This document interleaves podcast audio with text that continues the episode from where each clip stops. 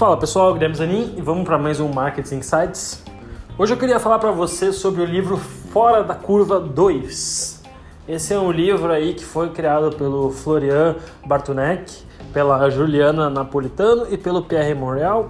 E basicamente tem o prefácio aí de nada mais nada menos que Jorge Paul Lehmann, né? um dos é, fundadores do Banco Garantia, uma das maiores figuras aí do mercado financeiro, hoje da, dono da Ambev e da, principalmente da sua holding internacional, e um dos maiores, é, não, não vou dizer só investidores, porque com certeza ele é um grande investidor, mas empreendedores do país.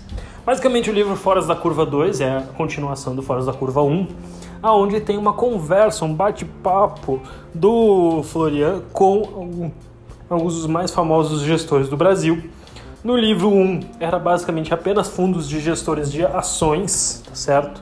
É, eles pegaram grandes aí nomes do mercado financeiro e conversaram com eles. Entre eles, por exemplo, Luiz Stuhlberger, que é gestor do Fundo Verde, um dos fundos multimercado aí, ou chamados de hedge funds internacionalmente, mais é, bem sucedidos do mercado local e uma das maiores figuras do mercado financeiro aparece no Foras da Curva 1.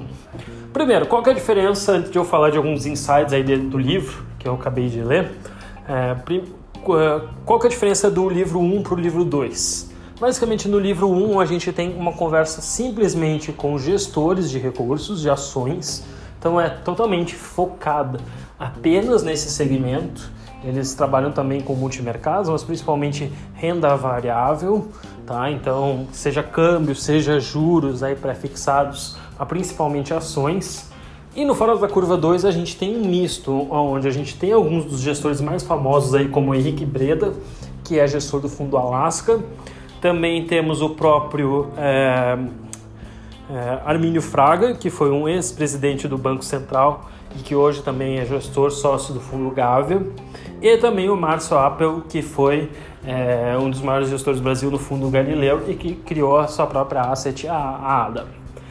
Já no livro 1 a gente só tinha esses gestores, outros gestores mais famosos também, tão famosos quanto na verdade, mas era apenas gestores. E já no livro 2 a gente tem também outras pessoas, como o próprio Hermínio Franco, como presidente do Banco Central, tem também o Guilherme Bentimol, que é o fundador da XP Investimentos, tem a Ver Verônica Serra e o André Street, que basicamente a gente vai aí, o próprio é, Maurício Bittencourt, que a gente vai mais para o lado de private equity. Então nota que o livro 2 ele tem uma pegada muito mais empreendedora. Então se você tem interesse em daqui a pouco saber um pouco mais de negócios, saber um pouco mais de pessoas, não tão focado em si no mercado financeiro, mas é, no lado empreendedor, eu tenho certeza que esse livro 2 vai ser para você. Se você quer sabe, conhecer um pouco mais de mercado financeiro em si, eu diria que o livro 1 um está mais interessante. Eu particularmente gosto de ler mais sobre o mercado financeiro e achei o livro 1 um mais interessante, mas ainda assim eu ac acredito que o livro 1 um é meio raso no sentido de conteúdo, tá? O que, que eles têm de interessante são algumas indicações de livro. Geralmente todo o gestor ao final ele dá algumas alguns é, highlights importantes do que, que ele acha nas análises dele e algumas indicações de livro. Eu acho que isso é bem válido, mas um livro da Conversa com Grandes Gestores, tá, da Luciana Seabra, eu acho ele um livro muito melhor, muito mais profundo, muito mais robusto e técnico. Tem realmente insights sobre a área de investimento muito melhores do que o Foras da Curva 1, tá certo?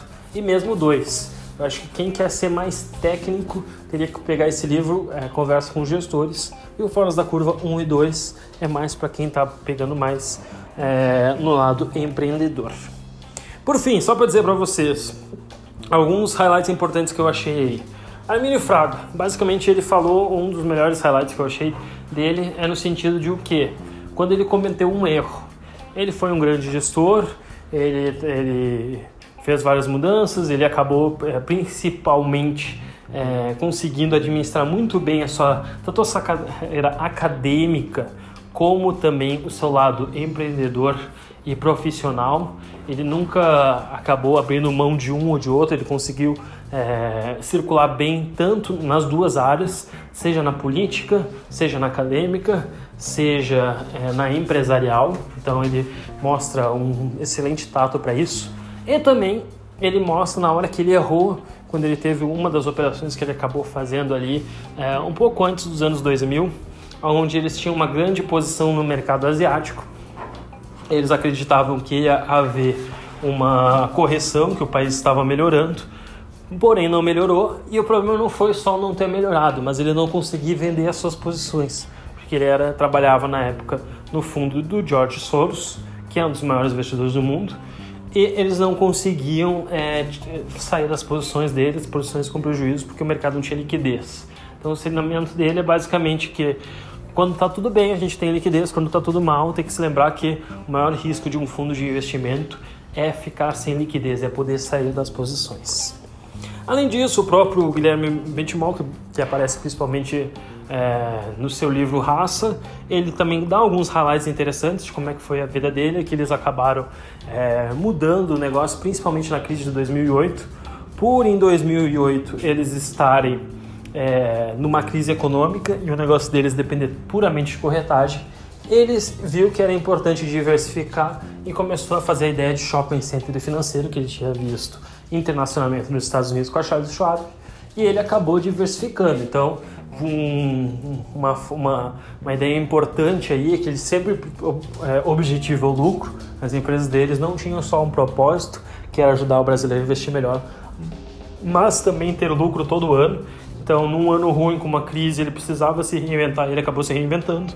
E acho que o mesmo que vale para nós, a gente pensar em outras fontes de renda e também diversificar os nossos investimentos, é, porque vão ter anos bons, vão ter anos ruins e a gente não pode ficar suscetível. Por fim, eu acho que é bem, bem legal citar, como eu falei, o próprio Henrique Breda, que é o gestor do Fundo Alaska, onde ele tinha visto uma simetria de oportunidade na Magazine Luiza mas ele também viu uma outra coisa importante que nenhum gestor tinha visto antes, que era utilizar a ferramenta dele, o Twitter, para poder explicar um pouco mais as suas teses e estar mais próximo dos seus clientes.